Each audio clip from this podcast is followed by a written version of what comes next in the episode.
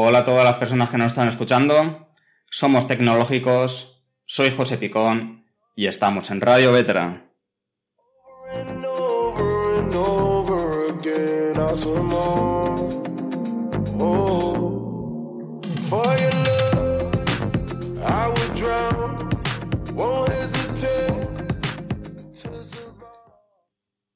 El invitado de hoy viene de Villena. La historia y viajar son sus pasiones, y gracias a ello tiene su blog Viajero de la Historia, donde nos muestra y relata todos esos lugares donde ha estado. Aficionado a la, novela negra, su libro preferido es El Padrino.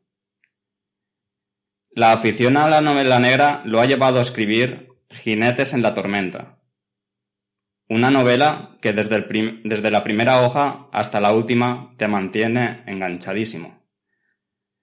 Él es J.M. Ferry. Hola Juan, ¿cómo estás? Hola, ¿qué tal? Muy buenas. Muchas gracias de estar, eh, por invitarme y, encantado de estar aquí contigo. Nada, el placer es mío. Eh, hace poco sacaste la, la novela y sé mm. que estás, mantienes muy, muy ocupado. Y te doy las gracias por, por guardarme un pequeño espacio en tu tiempo, eh, porque sé que dentro de poco será un poco más complicado eh, ponerse en contacto contigo porque tendrás muchísimas más entrevistas después de que la gente se lea, se lea la novela y puedas ir creciendo un poco más. Y te felicito por este, este gran trabajo que me, me enganchó desde primera hoja, como he dicho hasta el final, la cogí un domingo por la tarde y hasta que no me la terminé, no, no paré. Eh... muchas gracias, la verdad es que es un, es un placer, un, un, un honor oír, oír un, un, comentario así porque era, era un poco el objetivo de la novela. Y luego para entrevistas, no te preocupes que ojalá tengan miles de millones de entrevistas, pero yo siempre me eso te lo aseguro. Fenomenal, fenomenal. Muchas gracias, Juan. Lo, me lo apunto, ¿eh? sí, sí, que se queda grabado. Te lo puedo apuntar, apúntate, apúntatelo.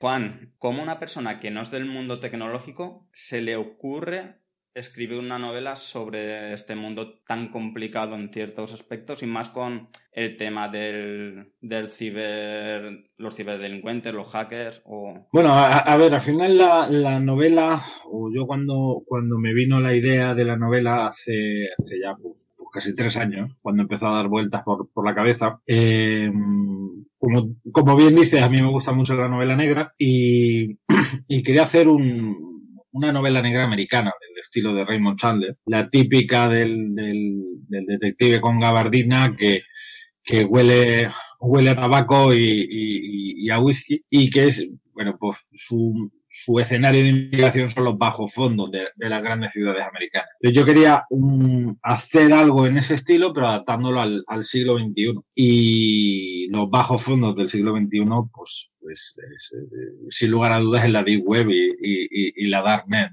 los rincones más oscuros de Internet. Eh, también porque hoy en día sí que es verdad que en cuanto hablas con, con gente, gente que conocéis el mundillo tecnológico y, e investigas un poco, pues te das cuenta que, no, todo es tan terrorífico, ¿no? Pero sí es verdad que literariamente me parecía un, un escenario estupendo para, para ambientar a, a los chicos malos. Pero claro, igual que están los chicos malos, están los chicos buenos. Eso, eso también, para cualquiera que lo lea, tiene que tener en cuenta que, que no todo es malo en Internet, ni no todo el mundo que se dedica al hacking es, un ciberdelincuente. Sí, porque es, eh, últimamente los medios de comunicación tienen mucha culpa sobre eso, ¿no? Sobre el tema de, de que siempre nombran al hacker eh, cuando es un ciberdelincuente realmente el que, el que hace el daño, no es un, no es un hacker. Claro, pero eso, eso yo creo que obedece un poco más al, al, al signo de los tiempos en los que estamos, ¿no? el famoso eh, good news, no news. Es decir, las buenas noticias no son noticias, sino que, cualquier noticiario que, veamos, todas las cabeceras, titulares, sumarios, eh, lo que nos dan es malas noticias. Y especialmente en este último año, que ha sido un año de muy malas noticias. Es muy difícil encontrar una portada en la que nos den una buena noticia o, algo que nos anime. Entonces parece que lo que vende o, la parte que buscamos es siempre la parte un poco más negativa. Insisto, mm, yo mismo que no pertenezco al, mundo tecnológico, eh, en cuanto rascas un poquito, investigas un poquito, te das cuenta que, bueno, que no es todo tan negro como parece. Sí es verdad que, que de primera ves algún documental o ves, y, asusta, la verdad es que asusta. Y, te dan ganas de, de, esconder el, el, teléfono y cerrarlo bajo cinco llaves y aún así parece que aún te pueden quitar información pero, afortunadamente no es todo tan negro como nos lo piden. Sí que es verdad que, asusta y, y hay a veces que sí que estoy de acuerdo yo que hay que meter un miedo por el tema de, mm, de los niños y de la gente que no, mantiene cuidados, que no tiene ese cuidado de, protección de que mm, yo no tengo nada que ocultar, ¿no? Como dice mucha gente. Mm. Eh, y cada los niños que les dan los móviles, las tablets o el ordenador y los dejan a libre albedrío, que hagan lo que quieran, eh, sin tener un control eh, parental sobre esos dispositivos. sí que es verdad que para a la hora de meter miedo, pues yo creo que ahí sí que se, se debería poner un hincapié. es como el tabaco, las cajetillas de tabaco que ponen detrás es, mm. con las imágenes y que te puede matar y tal pues yo creo que a la hora de entrar en internet yo creo que te tendrían que asustar un poco para que cogieras un poco de miedo a la hora de... Yo creo que también lo que ha pasado es que, que eh, hasta este momento, o digamos la, la, o prácticamente la generación anterior, digamos, y, y la actual creo que le pasa un poquito también, eh, se ha visto superada por la tecnología. Es decir, realmente un, un niño de 13 años sabe más de tecnología que, que, sus padres que pueden tener 40 y pico. Yo ya estoy en 40 y, ves que a nivel usuario, yo manejo WordPress, me, me manejo, me creo yo mis blogs, etcétera, pero aún así notas que, que en algunas cosas ya estás desfasado con respecto a un, a un nativo digital.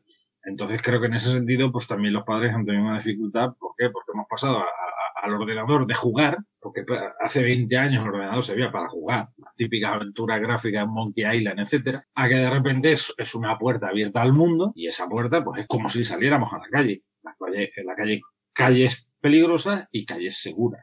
Ahí lo que pasa es que hemos, hemos pillado a los padres que no, que no, no sabían exactamente por dónde por dónde o cómo controlar eso porque la tecnología la superaba. Creo que la siguiente generación que venimos, en la que me cuento, porque yo tengo una, una, una hija de cuatro años, aunque seguramente en diez años ella ya me habrá superado tecnológicamente y yo estaré desfasadísimo, pero ya no me sonará tan raro el tener un cierto control o darle una cierta educación sobre lo que se puede encontrar y lo que debe o no debe hacer. Y sobre todo estoy pensando en el, en el ciberbullying, que es algo que, que, que hoy está a la orden del día, pero porque es una tecnología que, es, que, ha, que ha sobrepasado a los padres. Y es, y es muy preocupante el ciberbullying, es demasiado preocupante. Porque no solo, no, no solo en el colegio te hacen el bullying, sino cuando llegas a casa te siguen haciendo ese, ese bullying. Efectivamente. Pero, pero yo creo que es por, por, eh, por eso, como no hemos sabido poner un control, pero no por nada, sino porque la tecnología nos ha superado, o sea, no, no es culpa de nadie, es que la tecnología funciona tan rápida que no hemos sabido superarlo y, y, y, se ha dado un, un problema que, que, antes no existía. Esto era impensable hace 10 años y dentro de 10 años pues los riesgos serán otros. Entonces, pero, pero ya sabremos, digamos, los padres estaremos más acostumbrados a controlar o controlar no me gusta mucho la expresión, ¿no? Pero, pero a tener una, o, a educar a nuestros hijos a, a, cómo manejar Internet, como, qué es lo que se puede decir en un smartphone, qué es lo que se puede hacer en un smartphone y qué no. Es lo que nos decían nuestros padres hace cuando yo iba al colegio o era pequeñito, pues, pues te decían, no te vayas con un desconocido, ni más ni menos. Y no, y no cojas cada menos de, de desconocidos. A, encontrar, a la leyenda urbana aquella de, puerta del cole dan droga, nunca nadie lo ha visto, pero, pero eran las precauciones que te decían los padres. Nosotros entiendo que ya la generación que viene ahora ya estamos un poquito más preparados, aunque, aunque la tecnología también nos superará, para eh, enseñar a nuestros hijos a cómo enfrentarse a ese, a ese mundo. Pero sí que, sí que es cierto, hay, hay cosas que son preocupantes, pero también hay, hay grandes ventajas. Creo que, nadie puede decir que, que Internet solo es malo. No, para nada todas las cosas bien aprovechadas son buenas. Efectivamente, efectivamente. Es igual que las redes sociales, ¿no? Yo, por ejemplo, no soy muy usuario de redes sociales. Yo he empezado a trabajarlas sobre todo a partir de, la novela. Yo, por ejemplo, a nivel personal no tengo Facebook. No por nada, no porque esté en contra, sino porque hace, hace unos años decidí que a mí a nivel personal no me aportaba nada. Entonces, mi contacto con las redes sociales ha, vuelto a, después de ser bastante escéptico, ha, vuelto a, producirse merced a la publicación de la novela y tengo que decir que he conocido gente fantástica. Gracias. hombre, hay que eso, eh, hoy en día tienes libre albedrío, ¿no? Eh, para decir quién quieres que sea tu amigo o quién quieres que te siga o quién no. Entonces, obviamente, no es el plan de que al principio yo creo que de, las redes sociales, que mucha gente ponía a seguir a todo el mundo. Hasta que llega un momento que dices, no, no, yo voy a seleccionar. Es igual que cuando te vas a tomar copas con alguien, tú seleccionas con quién te vas a ir a comer, tomar copas. Por lo mismo en internet, tú seleccionas con quién quieres hablar. Así, así es, yo, yo te pongo un ejemplo. Yo en su día me abrí un Twitter a nivel personal y me lo lo dejé de llevar porque me parecía, yo lo, lo definía hasta hace escasos meses como un cubo de basura emocional. Porque tenía la sensación de, de que iba todo el mundo a, a, a, dar su opinión en negativo, a meterse con otra gente, a, a, opinar como experto sobre cosas sobre las que no tenía ni idea. Y, y por eso dejé de, de, de aparecer por allí. Pero sí es verdad que ahora merced a la publicación de novela, he aparecido por, o he vuelto a hacer acto de presencia, y resulta que, que mi idea era en un principio promocionar simplemente la novela, pero, pero oye, hay una comunidad ahí, pues, literaria del, del, segmento tecnológico y, y, pues oye, que va, va haciendo interacciones. Yo estoy sorprendido de que estoy interactuando con gente en redes sociales, cosa que yo no había hecho antes y he conocido gente, como te digo, eh, pues con la que comparte conversaciones yo, yo era algo que no, que no me, me esperaba. Además, sí, yo abrí el Twitter porque sí, tienes que promocionar la novela en redes sociales, pero tampoco es que me maneje yo muy bien. Entonces, pues, pues sí que mm, en los últimos meses me ha cambiado bastante, bastante la opinión al respecto y, y, y le estoy viendo la parte positiva. Igual que se la estoy viendo al hacking. Todo es positivo y todo es positivo aprender cada día y más que cuando entramos en los 40 como, como tú y yo, eh, claro, no te puedes quedar atrás. Eh, con lo que tú decías, que tu hija en 10 años pues te va a sobrepasar en tecnología y lo no tengo clarísimo, lo tengo asumido. Obviamente, y es lo bueno, ¿no? Que siempre, eh, siempre los padres quieren que los hijos sobrepasen a, a los padres, ¿no?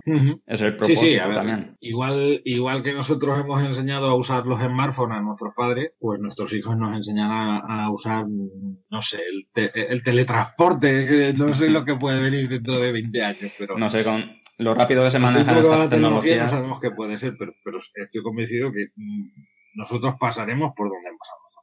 Seguro, seguro. Por, por, mucho que estemos al día con, con todo. Por mucho, porque hoy es imposible estar al día. No, es que son, son muchas tecnologías a la vez y o te quedas o te basas solo en una parte o no puedes abarcar todo lo que, lo que hay. Efectivamente. Eh, Juan, ¿cómo, ¿cómo, empezaste el proceso de investigación para el libro? Bueno, pues eh, yo empecé eh, primero montando la historia. Si te digo la verdad, la historia rondaba por la cabeza, sabía dónde quería empezar, sabía dónde quería terminar, pero no sabía qué pasaba entre el principio y el final, ¿no? Y bueno, digamos que empecé a buscar un poco de información, más que pensando en personaje en concreto, eh, buscando información sobre el hacking, sobre la deep web, sobre la darknet, muchísima información. Eh, primero empecé con documentales, luego con conferencias, eh, bueno, el famosísimo Chema Alonso, conocemos todo, que además me está, por, lo visto le ha gustado la novela y, y, y, sí que está, está hablando de ella, pero vamos, le mandé un ejemplar porque la verdad es que cogí muchas conferencias suyas para, para, para entender mejor cómo, cómo funcionaba y sobre eso terminé de desarrollar el, el, el perfil de los hackers que aparecen en la novela. Y luego ya era ir insertando pues las tramas, básicamente quería tres personajes principales que fueran opuestos entre sí y ahí fue un poco desarrollando además persona, el, el, desarrollo de esos tres personajes y de varios más, que son los tres, los tres protagonistas principales de la novela, los tengo muy, muy desarrollados porque quería que fueran totalmente antagónicos los unos con los Un, un trío ahí que fuera totalmente opuesto. Sí, además de verdad sí que es opuesto totalmente unos a, a otros. Sí, Creo que, en, creo que en ese sentido sí lo he conseguido y luego fue mucho labor de documentación, porque ya no es solo la parte del hacking, no solo la parte tecnológica, sino eh, la parte policial, la parte del, del, del CNI, del espionaje, del, servicio secreto. Y, sobre todo para que, pensando sobre todo a la policía, ¿no? El, servicio secreto, pues te puede inventar muchas cosas porque no te van a decir si, si es verdad o no, ¿no? Pero, pero la Policía Nacional, aunque me he tomado alguna licencia, sí que, sí que tuve varias, varias reuniones con un, con un agente del cuerpo para, si alguien lo lee, que nos eche la mano a la cabeza, que bueno, este hombre ¿En qué se basa, ¿no? americanas y no tiene ni idea de cómo funciona la policía. Entonces, sí que corregí bastantes cosas que efectivamente estaban más cerca de la, de la, de las series americanas, pero, pero claro, al final, por mucho que busques en internet, llega un punto en que el que te habla del día a día, eh, eh es alguien que está adentro, Un ejemplo muy, muy, muy claro fue que me costó muchísimo encontrar, y no lo encontré, saber cómo se organizan los turnos de, de la Policía Nacional. Y hasta que no hablé con un policía no, no, no supe cómo lo organizaban y además en su comisaría, que cada comisaría se, se organiza de forma diferente. Entonces vas aprendiendo un poco sobre detalles, pequeños detalles, pero que te pueden marcar la diferencia de, de, de una, de algo que sea verosímil a otra cosa que no lo sea. Luego sí que hay un par de veces que, que, que, que sabía que no se ceñía exactamente a la verdad, pero que quedaba bien literariamente. Al final, una ficción. Sí, siempre es tu punto, ¿no? De, de enfoque. Sí, Hay, alguna licencia, ¿no? Otra cosa que, que, que por ejemplo, no pues, la tenía escrita, imaginaba que no era sé, pero, pero claro, tampoco te lo pone en internet. La famosa sala de interrogatorios con el cristal que es un espejo, eso no existe. Puede existir para una rueda de reconocimiento, pero, pero en, una comisaría normal no, eso no existe, ¿no? En un principio estaba escrito así, luego lo tuve que cambiar. Me acabas de matar un mito. Pues, eh, pues que sepas que no existe. O sea, yo, yo lo escribí pensando en que seguramente no existía, porque no, no me veo yo una comisaría. No, no ya la comisaría, sino a un, a un delincuente confesando un crimen delante de un espejo sabiendo que está detrás de Por lo menos en España, en Estados Unidos a lo mejor. Entonces imaginaba que no existía, pero yo aún así lo escribí. Y casi toda la... A ver, yo hice toda la labor de documentación, hice un, un par de, de, entrevistas con, con esta persona eh, y luego ya con la novela terminada ya le di un repaso general y fui preguntando punto a punto cada aspecto de la policía de la Policía Nacional, en este caso la Policía Nacional, y, y ahí fue donde tuve que hacer unos cambios de, de, de última hora, unas correcciones que, para darle un cierto, un cierto empaque. Eh, yo a mí, por ejemplo, este año eh, he leído varias novelas de Lorenzo Silva. La, la, la documentación que hace sobre, sobre el funcionamiento de, de la Guardia Civil. Yo no conozco mucho la Guardia Civil por dentro, pero me gusta mucho cómo está explicado, cómo está desarrollado, se nota que, que un señor que, que, además de ser un grandísimo escritor, se documenta muy bien. Eh, Juan, ¿tú alguna vez has sido hackeado? Sí, una vez. eh, eh, yo tenía un blog de, de temática profesional de, de, comercio internacional, que es a lo que yo me dedico, y la verdad posicionaba súper bien y, y, además tenía muchos comentarios, siendo una temática muy específica. Sí que tuve entradas con 100 comentarios, posicionaba, digo, posicionaba muy bien y, y, y, a raíz de ese blog colaboré en varias publicaciones y tal. Cosa que yo cuando empecé el blog, empecé porque me obligaron. Un, un consultor dentro de un programa de formación me dijo, tú tienes que abrir un blog. Y resulta que abrí el blog y funcionaba. Y, y bueno, claro, ya abrí el WordPress normal y corriente, pues el, el que tenemos todo el mundo. Y, y nada, un día en, en, yo soy formador también de comercio internacional y en, y en, en una clase eh, estaba hablando y un alumno se puso a buscar mi perfil a la vez que daba yo la clase y me, me dijo, oye, eh, tu web de comercio internacional no es. eh, vamos que de repente había aparecido con con temática de 3X y ah. la verdad es que no fui capaz. Ni, no pudiste ni recuperarla. Con web, ni, ni con mi servicio de, de, de hosting ni nada. Tocó re, eh, borrarlo todo y empezar de nuevo. Con la eh, circunstancia de que te acuerdas de hacer la copia de seguridad justo después de, de haberla perdido todo. Y la verdad es que lo perdí todo. Y te aseguro que no, no quiero que me vuelva a pasar. De hecho, el, ahí fue también cuando empecé con el blog de historia y de viajes y, y el de eh, a nivel profesional, no sé, creo que escribí dos artículos porque empezar a hacer otra vez y lo dejé escrito muy poco, pero me dio un bajón, la verdad es que me dio un bajón muy grande. Eso, eso, eso es lo que insistimos mucho en, con, con todo el mundo de, de la copia de seguridad, mm. porque sí, sí. la gente va muy tranquila y, y tiene todo en el Total. teléfono porque hoy en día toda la vida de uno está en un teléfono y no se preocupan si se hace la copia de seguridad o no. Y pierden todas las fotos, lo pierden todo. en el blog, a nivel, a nivel profesional sí que tengo la, la forma de hacerme la copia de seguridad, que se hace automática, que está sincronizada, que tal, que tal, pero al blog la verdad es que ni se me ocurrió. De estas cosas que, que, que y, y, te acuerdas en el momento que el que no funciona. ¿Y dónde tendré yo una copia de seguridad? No, no, tenía ni una. No había hecho ni una sola copia de seguridad. Y, ya entonces, pues, pues, pues, cosas que no son de sentido común, porque en una oficina o en, los que somos autónomos, los que somos emprendedores, tenemos copias de las facturas de todo, lo tenemos todo archivado, lo tenemos todo tal. Pues si un día se pega un fuego, se, se, se pega fuego en tu oficina, pues, pues tienes forma de recuperar la información, ¿no? Pero el blog ni se me ocurrió. Es que además ni pensar. Lo piensas cuando, cuando te hace falta. Pero Entonces no tenía ni una sola copia, lo perdí todo. Lo positivo es que aprendiste. Sí, sí, sí, sí. Una vez, una vez, eh, por desgracia las cosas se aprenden así. Una vez conocí a un emprendedor que, que me encantó su frase, que decía, una vez me equivoqué emprendiendo y el banco me lo recuerda todos los meses. se había metido en una inversión y decía que era la, la, la lección mejor aprendida, porque el banco se la recordaba todos los meses. En mi caso no me la recordaba el banco, pero sí que cada vez que, que, me venía a la cabeza de madre. De, de, darte cabezazos contra la pared. ¿Perdiste ese trabajo de mucho tiempo? Sí, Sí, sí. Y sobre todo el posicionamiento, ahí estaba el tema de marca personal muy desarrollado y tal, porque fue de los primeros blogs, estoy hablando del año 2010, ¿eh? de los primeros blogs sobre eh, comercio internacional, pero, pero no sobre estadísticas, sino de, de cómo se empieza a exportar, cómo empieza una empresa desde cero a, a organizar su departamento de exportación, a, a, iniciar las primeras ventas, a seleccionar el mercado, y todo un plan muy sencillo, muy, muy ameno, muy explicado para pymes. Entonces eran, eran artículos muy sencillos, muy currados, por eso no me he vuelto a, a, a poner, porque la verdad que hace 10 años tenía tiempo, ahora no, para hacer el contenido tal, tal y como. Juan, ¿habrá segunda parte del libro? Eh, estamos en ello.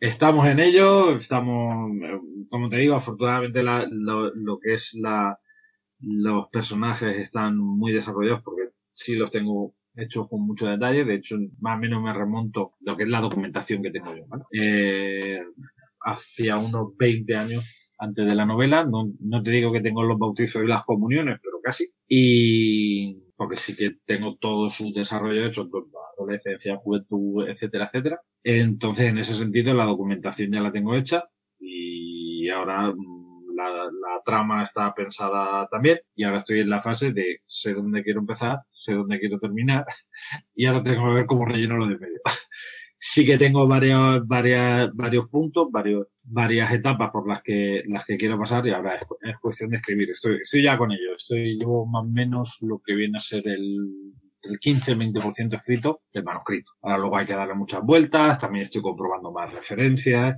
porque estoy ampliando un poco horizonte relacionados con, con los mismos personajes, pero, pero, y con las mismas temáticas, pero ampliando un poco horizontes, abriendo un poco más el abanico también. Eso busca sorprender al, al lector, no se trata de que sea una fotocopia de, del anterior, ¿no? Y, y también eh, dentro del mismo estilo, rápido, ágil, que, que, que, sea muy entretenido, porque al final es el objetivo que lo pases bien, sí que va a ser un poquito más literario, por lo tanto, ahora ya puedo profundizar más en los personajes, puedo profundizar más en la trama, pero mi idea es no llegar a las 200 páginas, igual, igual que en el primero. Fenomenal, lo estaré esperando con, con mucha ilusión.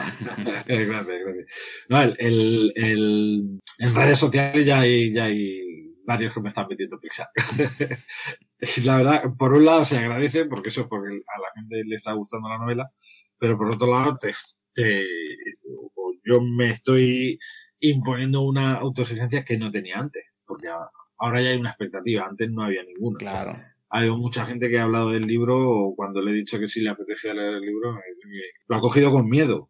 Cuando, de hecho, muchas personas lo han cogido porque le he dicho, mira, son 147 páginas. Te mando las 15 Si te gustan, te mando el resto, si no, no. Y la verdad es que afortunadamente creo que el, el saqué una estadística el otro día, el 93%, por ahí, me pidieron, mándamelo, mándamelo. Y afortunadamente las valoraciones están yendo muy, muy bien. Y es que, aunque mandaras la primera página. A ver, yo es lo que quería conseguir. Eh, también soy consciente de que es una primera novela, que es, eh, que es un autopublicado, sí que he contado con, con, con la ayuda de, de, amigos, sobre todo la, la, las dos personas que más, que más saben de libros que conozco, eh, pero no son editores profesionales. Entonces soy consciente de que, o, o era consciente, digamos, de que, de que podría salir mal, podría salir, a mí me daba mucho miedo, sobre todo tenía mucho miedo de que la gente dijera, uh, esto es un rollo, y no siguiera leyendo. Pero estoy planteando es decir, no, aquí el que lo empiece, o el objetivo es el que lo empiece se lo va a terminar y si puede ser del tirón, mejor, ¿no? Y, creo que eso modestamente se ha O sea, que ha sobrepasado tus expectativas. Muchísimo. No me esperaba, no me esperaba tanto ruido. De hecho, a ver, yo aquí en, en Villena, lógicamente, pues, pues lo típico. Te compran los amigos, te compra la familia, y eso es un poco lo que yo contaba. Pero la verdad es que en clubes de lectura locales, en librerías locales, en, se está vendiendo muy, muy bien, porque ha habido gente que lo ha comprado porque familia, como te digo, familia, amigos, lo ha comprado por compromiso, pero es que se lo ha leído y encima le ha gustado, ¿no? Y entonces la verdad es que está teniendo muy buen feedback. Eh, luego en, en, Alicante Capital, ahí sí que no conozco a nadie y sí que han repuesto un par de veces y de hecho hoy, hoy lo estaban recomendando en redes sociales como libro que enganche, una, una librería como, como 80 mundos, que, que la verdad es que es un orgullo porque se ha llevado el premio a la mejor librería de, de España hace par de años. O sea, también ya está en Madrid, está en Albacete Capital, o sea, está empezando. No solo que se esté vendiendo en mi pueblo, que la verdad es que, que afortunadamente a la gente le está gustando y lo está valorando muy bien. Y prácticamente todas las librerías con las que trabajo lo han, lo han repuesto. ¿Eres consciente de que te va a tocar ir a hacer firma de libros? Ojalá, ojalá. Me encantaría porque sí que hay algo que he echado de menos y es, y es eh, que en los tiempos que corren en la pandemia no se puede hacer una presentación de libro en condiciones. Sí que me ha dado la ventaja de tener el tiempo para escribir el libro, pero por otro lado no, no me deja presentarlo. Y es una lástima porque creo que podría, podría ayudar mucho para, para, para darme a conocer. Hoy en día, pues, un poco la forma de darte a conocer la librería es, es estar presente, es hacer un poco de ruido, es hacer, dedicar libros, es otra forma de aprender. Es otra cosa que valoro mucho. Las valoraciones de Amazon están siendo de Amazon y de, otras plataformas de redes sociales del libro, que yo ni sabía que existían, pero ahora, ya conozco varias, eh, está siendo muy positiva, pero siempre el cara a cara, el, y yo además agradezco mucho que, que, que, la gente sea sincera y vaya, yo sé que no soy Cervantes, entonces, el ir aprendiendo, el ir escuchando opiniones, esto aquí, esto allá. Básicamente, la, la mayor crítica que han dicho es que, que, se le ha quedado corta. Bueno, pues eso para mí es una buena crítica. Yo opino lo mismo, se me quedó corta. Cuando me di cuenta ya era la última página. muy bien, muy bien. Me alegro. A ver, yo tenía mucho miedo, como te digo, tenía mucho miedo de que, eh, que la gente no se lo leyera. Hoy el panorama literario es muy complicado muy complicado porque no se lee ni la mitad que hace, que hace unos años y yo soy consciente de que el libro ya no compite con el libro no compite con el libro. El libro compite con Netflix compite con la PlayStation compite con el juego del ordenador. Al final es un entretenimiento. Eh, entonces yo tenía miedo de que autor desconocido autopublicado sin un soporte detrás eh, hacer o escribir 400 páginas y, que no te lean ni tu al principio sí, vale, que lo compren los amigos, pero, lo que quiero que te lo lean también, ¿no?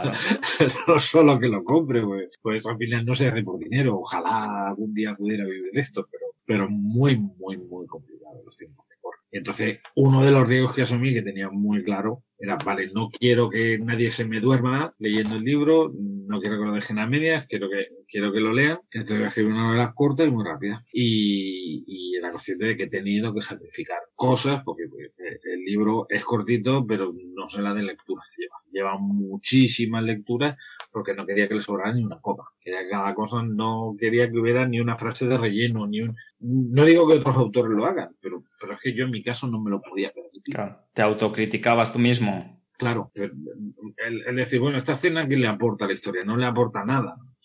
¿Qué, sigue haciendo? ¿Meter páginas de más para que el lector se aburra? No. Yo quería algo directo, muy sencillo, y luego pensaba en, también un poco como leo yo. Eh, para leer un fin de semana, en una tarde, en, una noche que te lías, cuando dices, bueno, son, son las dos de, de la mañana del sábado, y vaya rato bueno echado, pero, me, he leído un libro y es como si hubiera visto una película larga o hubiera visto mm, una temporada de una serie. Pero lo bueno de Jinetes de la Tormenta es que no es como otros libros, que hay otros libros que, que, te lees y hasta que no pasas 200 páginas no empieza lo bueno. Claro. Y lees los reviews en internet y tal, y dices, no, es que el libro es bueno, pero a, a mitad del libro. Pero, ¿para qué quiero un libro con. si me va a aburrir las 200 primeras páginas? Si no me va a llevar a ningún sitio. Pues mm, tu libro eh, es uno de los libros que ya empiezas directamente con, con todo. No, hay, no, no escribes 200 páginas antes para rellenar para hacerlo más gordo. Claro, por eso te digo yo, eh, yo también,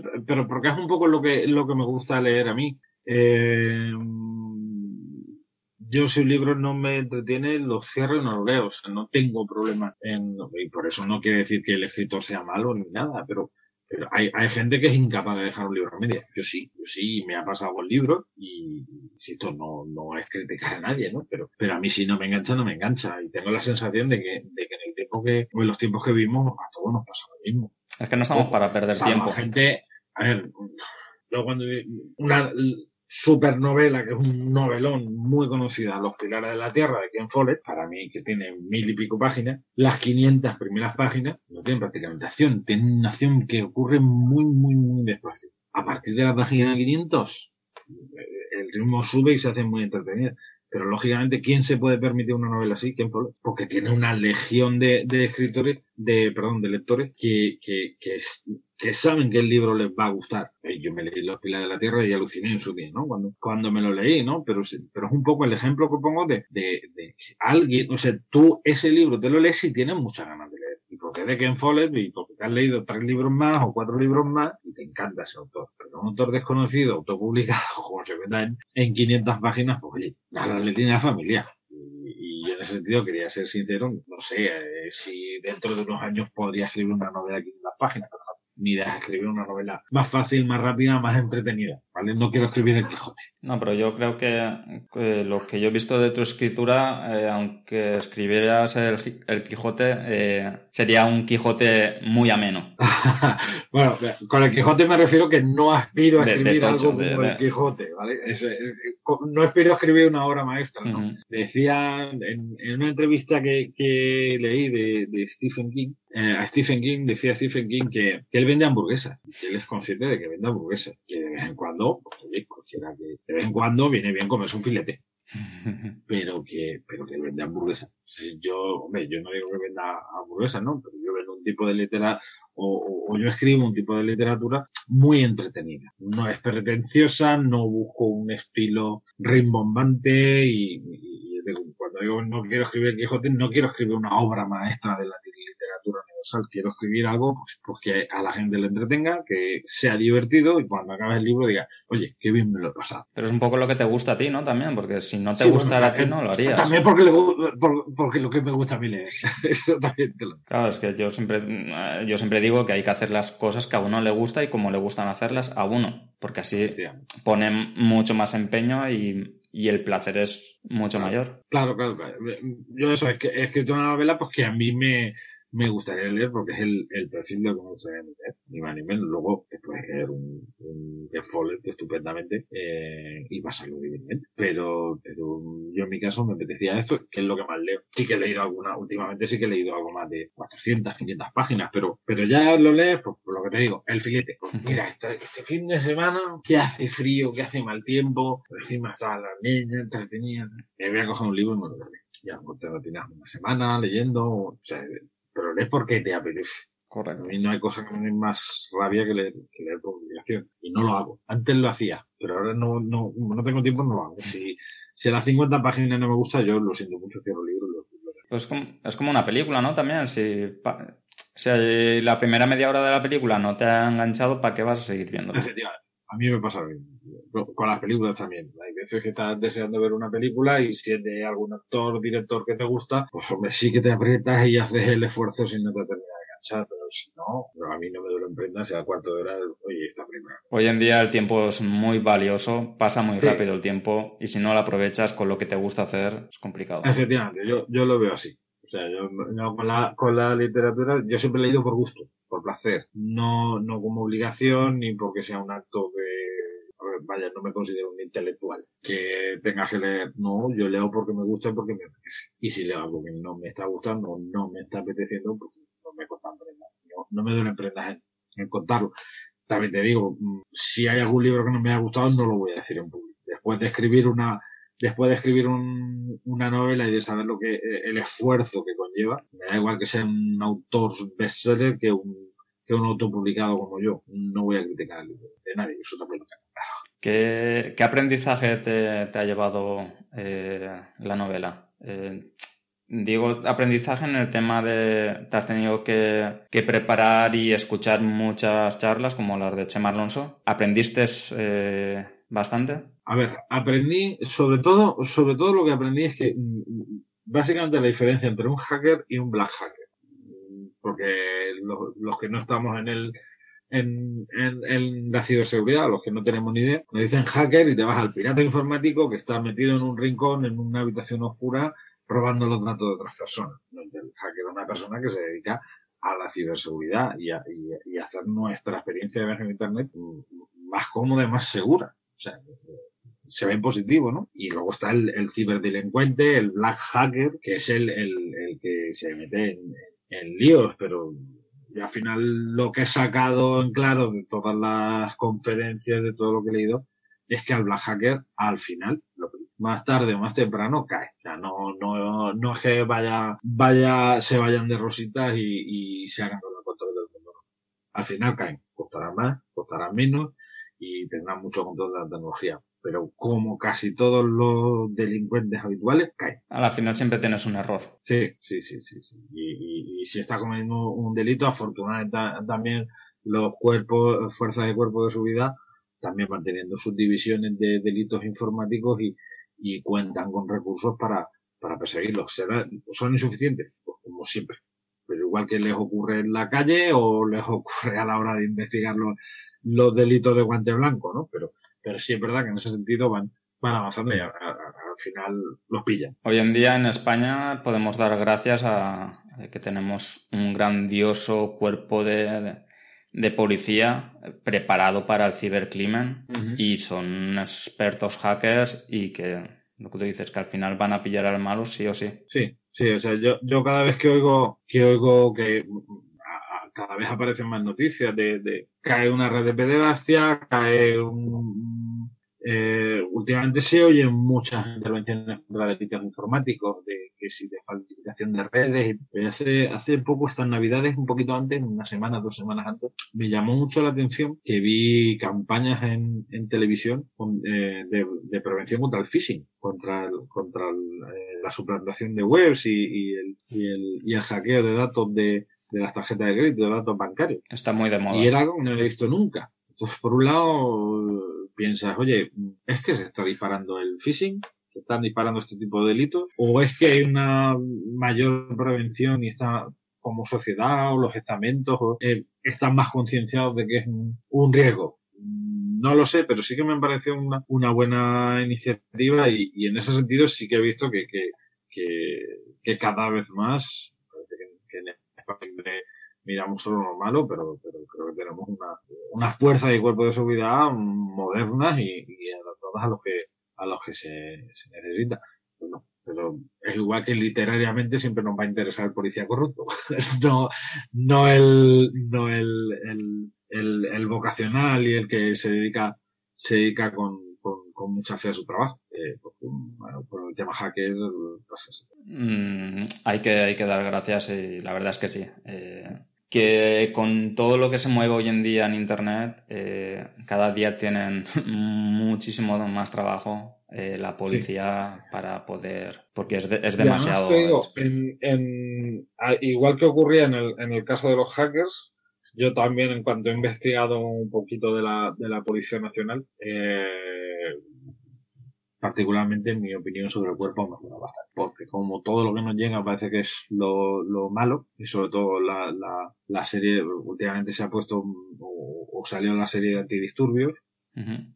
eh, parece que nos, nos resaltan lo malo exclusivamente. Sí, literariamente nos encaja lo malo. Pero es que siempre, siempre en la vida, siempre lo malo, en todo resalta más que lo bueno. Por eso claro, parece que haya más gente mala que buena en el mundo. Porque es lo que vende. Entonces una cosa es estar en, en, en, el, en el marco de la ficción, en el mundo literario, que evidentemente pues, pues, sí, era un personaje, no sé, una persona normal y corriente como puedo ser yo, seguramente mi historia sería aburridísima para contarla en una pues, hay que darle acción, hay que darle un, punto de malo, un punto oscuro, criminal, y, pero todos entendemos que eso es ficción. El problema es que yo sí que en últimos tiempos, como una inmediata rápido, de lo malo y ahí ya es, es, eh, es evolución de la sociedad, esto ya no es culpa de la tecnología, sino de la sociedad y, parece que buscamos siempre el, punto, pero no el malo, el peor. El peor, siempre. Y buscamos la peor versión de todo el mundo pues,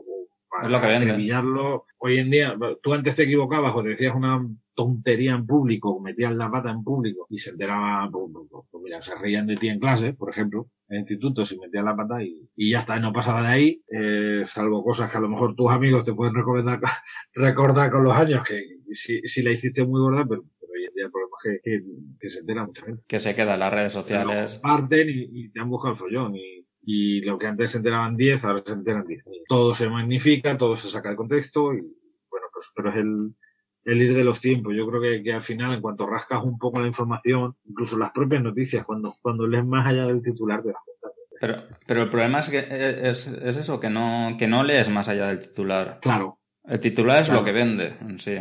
Y es igual que los vídeos, los, los vídeos virales que se hacen en las redes sociales, la gente no comprueba si es verídico o no es verídico, lo, lo retituea y ya está. Y, y encima lo critica o lo alaba sin saber realmente si es verídico el vídeo. Sí, sí. Por eso yo, eh, yo te he dicho hace unos años yo abandoné el, el tema de las redes sociales muy, muy quemado porque, porque era imposible hablar con alguien más allá del, del, del titular.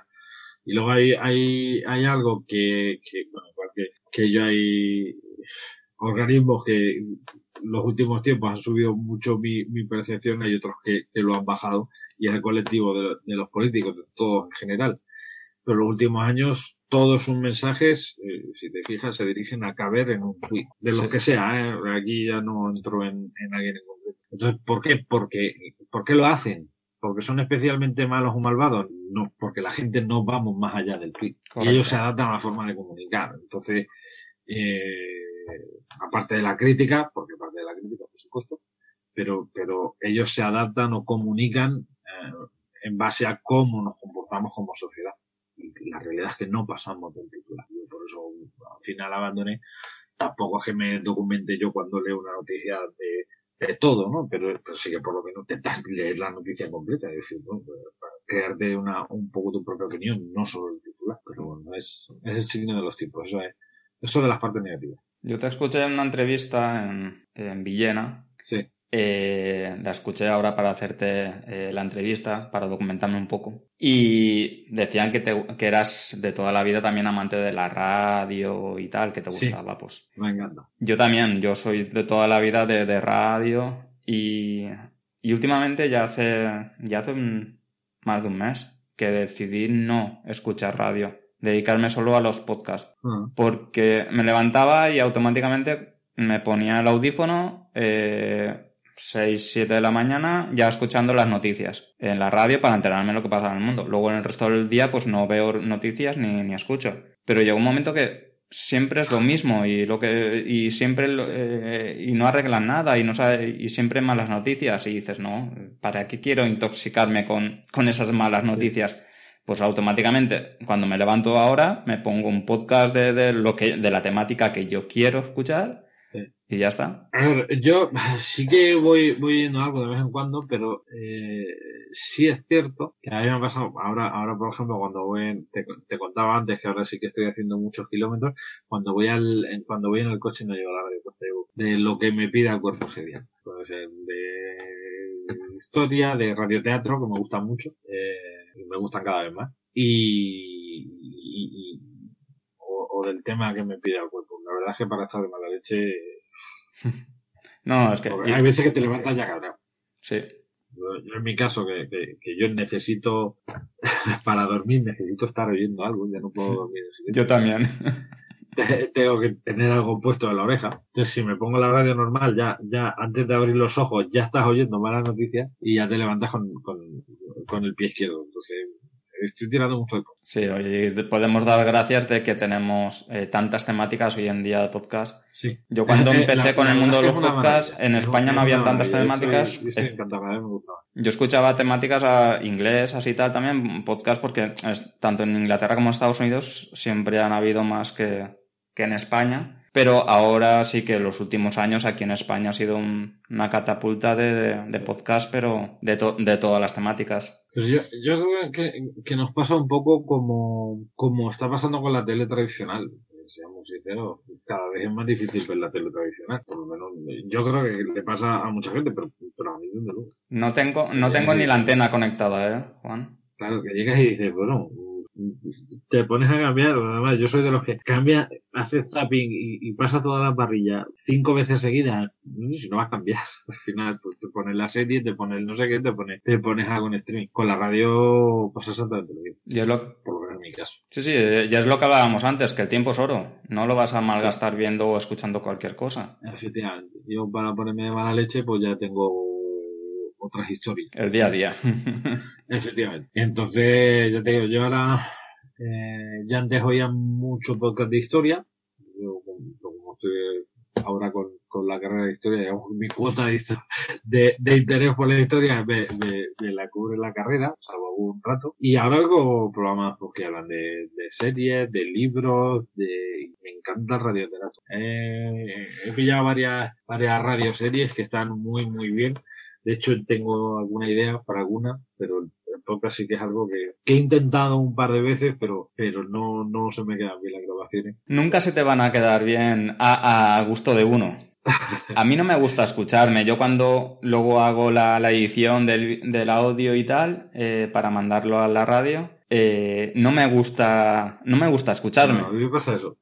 Pero bueno, eh, como me gusta tanto el tema podcast y tal, y y también darle un poco el, mi aportación a, la, a lo que yo escucho también. Eh, pues, y a la tecnología, al software libre, que es lo que más hablamos en, en Somos Tecnológicos. Eh, claro, pues eh, yo hace muchos años que estaba como tú. Quiero empezar y me grababa, me grababa en el móvil. Me voy a No, no, no, no, ¿cómo voy a grabar esto? No, no, no, no, no, no. Y este año empecé, este año pasado, empecé, estoy en la Asociación de Género Linux Valencia y pues me pusieron en para que llevara eh, el tema social. Y ahí es audio y vídeo, no son entrevistas en vídeo y tal. Y pues me, los primeros, pues nervioso y todavía continúo nervioso, ¿no? Pero bueno, ya vas perdiendo ese miedo y ya sabes que salga como te salga, pues bueno, ya tú has hecho un programa, lo has hecho mejor lo mejor que has podido y has ido aprendiendo. Bien, pensaba que llevaba más tiempo.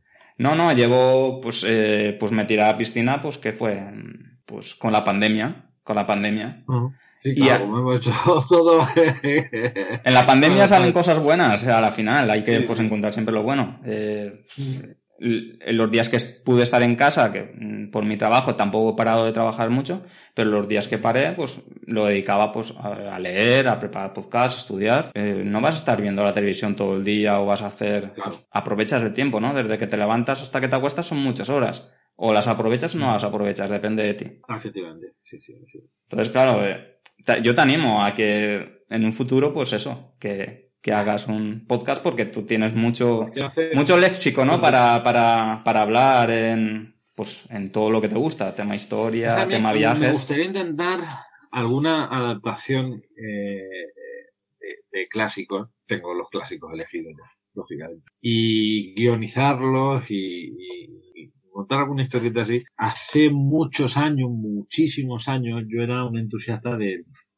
Había un programa en Radio Nacional que era que se llamaba Historias y lo hacían los domingos de una a dos de la madrugada. Y a mí me encantaba porque era radioteatro, pero de novelas de terror. estoy pensando en hacer algo así, pero, pero siempre hay un punto que, bueno, entre el tiempo, que es muy justo, y que es un formato en el que me cuesta un poco, que tendría, a mí lo que me gusta aparte de escribir y, y, a lo mejor un poco de coordinar o de dirigir, pero creo que no soy buen actor y no tengo una, una gran voz, ni mucho menos. Y buscar al equipo, buscar, a veces es más fácil sentarte y teclear.